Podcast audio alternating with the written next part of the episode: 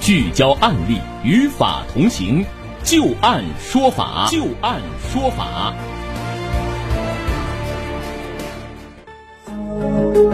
好的，欢迎大家继续关注收听由知金和律师张玉柱为您带来的聚焦民法典。我们继续来和大家聊一聊有关于民法典当中如何界定夫妻共同债务的一个话题啊。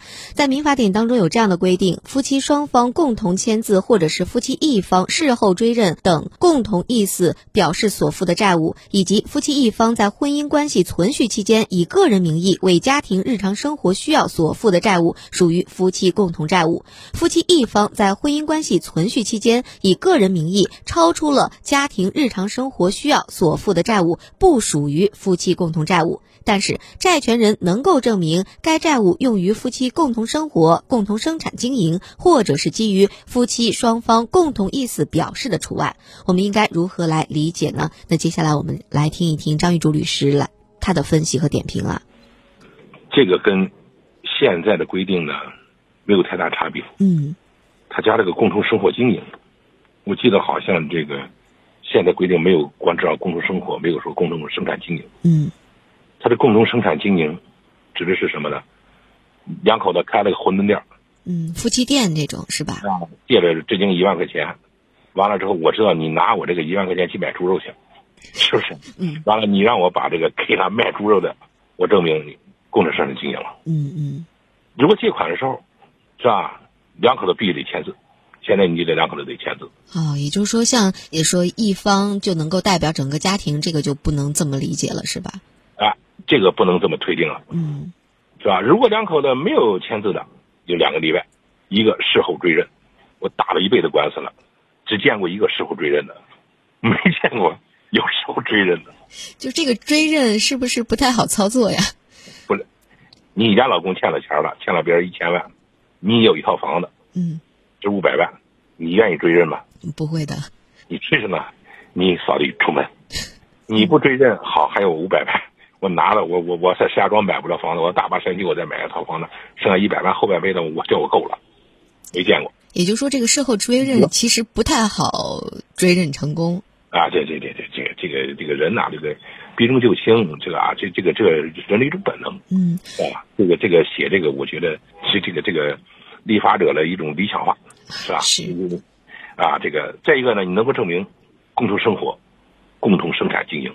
嗯生产经营，咱刚才举了馄饨店了，嗯，共同生活了，举个实例，就我有病了，这经借我五十万，我做手术，结果呢，你把我钱呢打到河北省人民医院去了，做了手术了，过了半年我挂了，挂了之后呢，就到法院起诉了，起诉他媳妇儿去吧，你说这算他个人债务还是算他夫妻共同债务？我觉得应该算是共同债务了吧？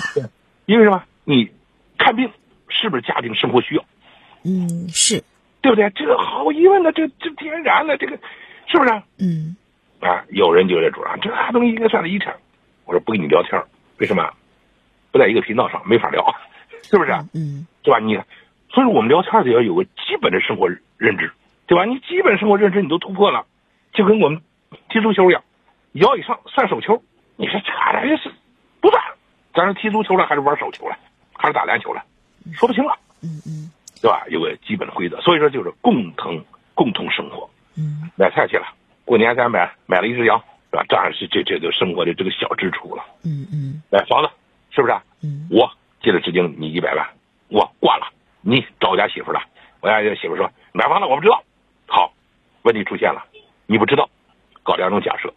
第一种假设，你买了这个房，假如说我还活着的时候，你就问媳妇儿我还活着的时候，有张一说还活着的时候，如果离婚，你要不就算夫妻共同财产，算算不算夫妻共同财产这个房子？你肯定说算啊。嗯第二，张二说现在挂了，这个事儿，你是先分算夫妻共同财产，你先分一半儿，还是都算他遗产？是不是啊？嗯嗯他跟你说，当然我得先分一半了，啊，挂了，你分一半，离婚你分一半，还债了，你不管了，对，这么往回一推，确实这应该算是夫妻共同债务。嗯。是吧？所以说这就是共同生活啊嗯嗯，我们讲这个。所以说也提醒这个，比如说债权人是吧？如果要是借别人钱的时候，一定务必要让夫妻两个人全部都签上这个字，都认可，这个是最最保险的一个方法了，是吧？这个最保险，咱们习惯也都个人钱嘛，嗯嗯，是吧？所以说呢，民法典关系到我们每一个人的生活，是是。一定听我们节目，仔细研读。